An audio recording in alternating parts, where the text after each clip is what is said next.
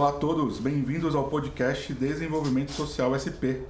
Eu sou Maurício Martins e estou ao lado de Aline Santana. Tudo bem, Aline? Olá, está tudo bem sim. Hoje no podcast vamos falar sobre um tema muito importante, é sobre o cadastro único, uma base de dados sobre pessoas e famílias de baixa renda. Esse cadastro é utilizado pelo governo federal, pelos estados e pelos municípios para a implementação de políticas públicas capazes de promover a melhoria de vida dessas pessoas. Esse é um registro que permite saber quem são e como vivem essas pessoas. Ao se inscrever ou atualizar seus dados no cadastro único, é possível participar de vários programas sociais. Exatamente. E cada programa exige uma exigência diferente, mas o mais importante é ter o cadastro sempre atualizado. Para conversar conosco sobre o assunto está Beatriz Moreira, coordenadora estadual do Cadastro Único. Seja bem-vinda ao podcast, Beatriz. Obrigada. Beatriz, nós falamos um pouco no começo, mas pode falar mais sobre a importância do cadastro único e quem pode se inscrever nesse cadastro? O cadastro único é um principal instrumento para diagnóstico das famílias em situação de vulnerabilidade social. Estar cadastrado e manter esse cadastro atualizado a cada dois anos permite às famílias o acesso a diversos programas, benefícios da assistência social e de outras políticas sociais também. Quem pode se inscrever, na verdade, são famílias com renda per capita mensal até meio salário mínimo, ou seja, somando todas as rendas da família e dividindo pela quantidade de pessoas, chega-se ao valor de meio salário mínimo por pessoa. É, famílias acima dessa renda também podem se inscrever desde que estejam buscando algum programa social o qual permite ter uma renda superior e precisa estar cadastrado no CAD único. A pessoa pode ter emprego fixo e estar no cadastro? Sim, nada impede que a pessoa tenha um emprego fixo com carteira assinada e esteja cadastrada. Inclusive, tem um bloco de perguntas específicas para o trabalho e a renda de cada pessoa da família. É, você pode dar uma explicação de como se inscrever no cadastro único? Quais plataformas para inscrição existem? Sim, atualmente temos duas formas de cadastramento, embora uma delas seja dividida em duas etapas. Antes do mês de março desse ano, a única forma de se cadastrar no CadÚnico era na forma presencial, indo até os CRAS ou postos de cadastramento do CadÚnico nos municípios. A partir do lançamento do aplicativo do CadÚnico, é possível iniciar um pré-cadastramento de forma online, ou seja, tanto pelo aplicativo como também pela página da internet que o endereço é cadunico.dataprev.gov.br. Mas esse cadastramento ele acontece em duas etapas, né, como eu falei anteriormente. A primeira é o pré-cadastro, o qual a responsável familiar, nós chamamos comumente de RF, faz pelo aplicativo e após finalizar esse pré-cadastro, essa RF, essa responsável familiar, precisa completar o cadastramento nos CRAS ou nos postos de cadastramento em até 120 dias. Esse prazo é importante para a pessoa saber. Mesmo com a implantação do, do aplicativo, a forma presencial continua sendo válida para aquelas pessoas que têm alguma dificuldade no acesso à internet ou que não possuem um celular, por exemplo. Essas pessoas podem continuar indo presencialmente nos postos de cadastramento ou nos CRAS, no caso. E lembrando que nas duas formas, ou pelo aplicativo ou presencial, a responsável familiar é quem deve prestar todas as informações de todas as pessoas da família.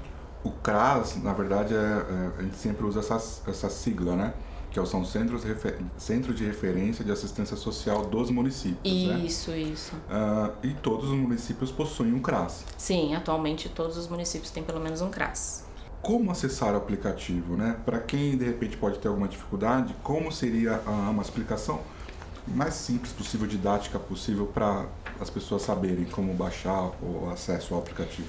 O aplicativo está disponível nas lojas de celular, tanto do né, Apple Store como no Google Store. Uh, mas mesmo quem não tem, uma, tem alguma dificuldade de baixar o aplicativo, enfim, não tem essa familiaridade no celular, tem a página da internet que eu acabei de falar, que é cadunico.dataprev.gov.br.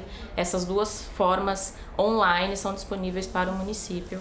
É, para as pessoas se cadastrarem de forma remota, né? Esse pré-cadastro, lembrando que não é um cadastramento completo como é feito presencialmente, é apenas um pré-cadastro.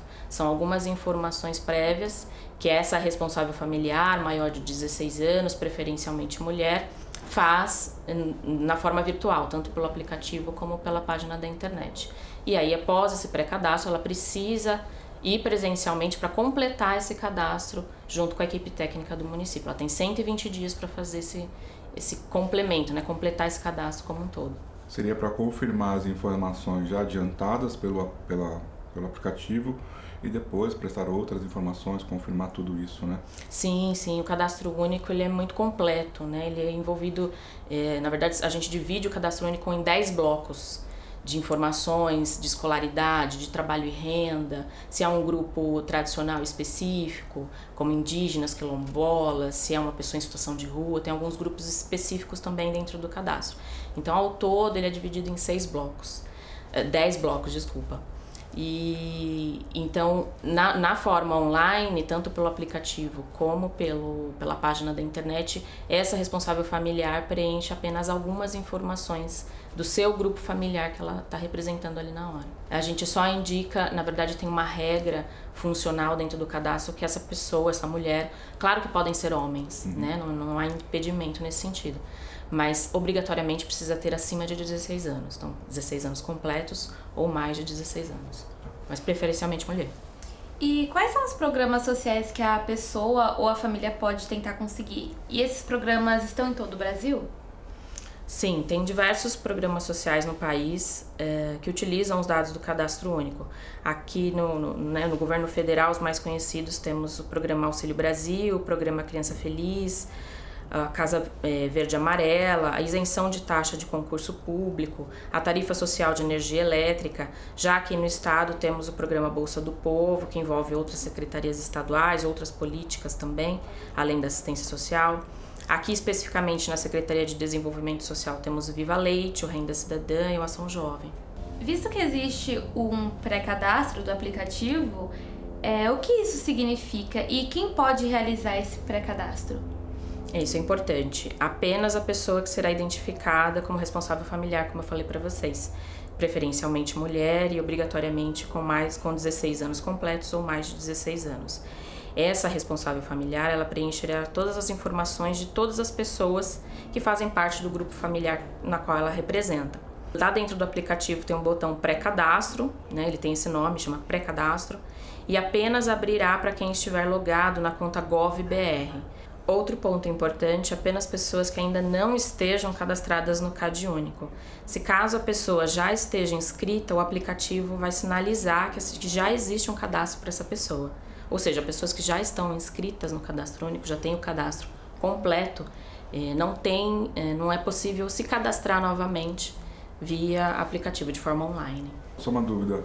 Então, assim, se a pessoa já tem um cadastro, ela não precisa fazer esse pré-cadastro, porque já vai constar lá que já existe. Mas aí depois, não sei se essa é uma pergunta ah, que a gente vai conseguir responder agora, mas depois do. Se a pessoa já tem um cadastro, um cadastro único, depois ela consegue ter acesso ao aplicativo para poder acessar seus benefícios? Sim, sim. Para quem já já está inscrito, tanto que já, já fez o cadastro completo de forma presencial anteriormente, né? O cadastro único está uh, aí nos, em todos os municípios do, do, país desde 2001. Então, muitas pessoas já estão cadastradas, né? Temos milhões de pessoas cadastradas aqui no estado de São Paulo. Então essas pessoas, elas, é, mesmo que elas já tenham feito o cadastro de forma presencial, elas podem baixar o aplicativo ou acessar a página da, da internet do CAD Único e conseguem consultar suas informações e dos seus familiares também, inclusive os benefícios que elas já possuem. E o que fazer depois que concluí e enviei o pré-cadastro no aplicativo do Cadastro Único?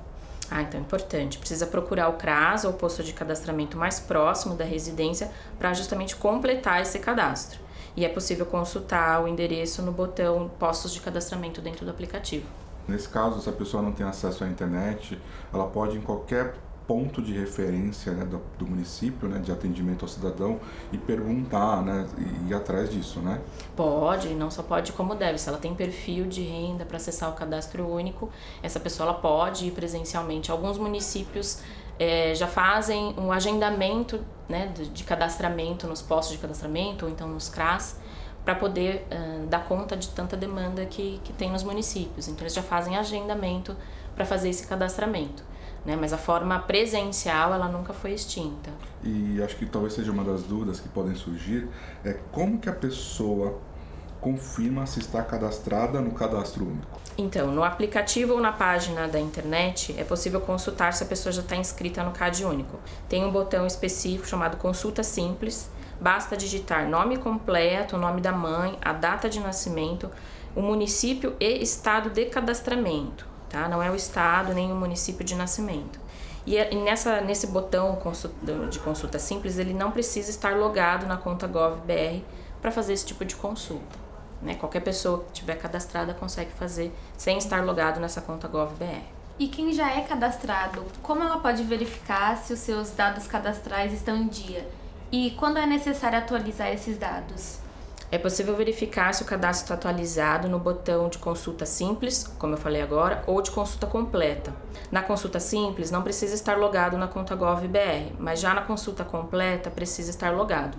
Se o cadastro está completo, ou seja, se foi finalizado por uma equipe municipal, basta manter atualizado cada dois anos. Essa atualização pode ser feita pelo aplicativo ou pela página da web. Para algumas famílias não será permitido fazer essa atualização via aplicativo, isso é importante citar. Por exemplo, algumas famílias que precisam alterar alguma informação do seu grupo familiar, famílias que estão em averiguação cadastral, que o Ministério da Cidadania realiza anualmente, famílias no qual foi indicado uh, um possível óbito na família ou famílias que não possuem um responsável familiar.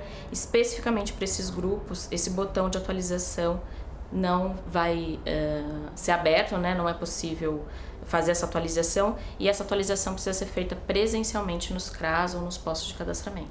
E existe um período de duração do cadastro? Especificamente do pré-cadastro, sim, ele vai ficar gravado por 120 dias. Durante esse período, a responsável familiar precisa se dirigir até o CRAS ou o posto de cadastramento mais próximo para justamente completar esse cadastro que ela iniciou.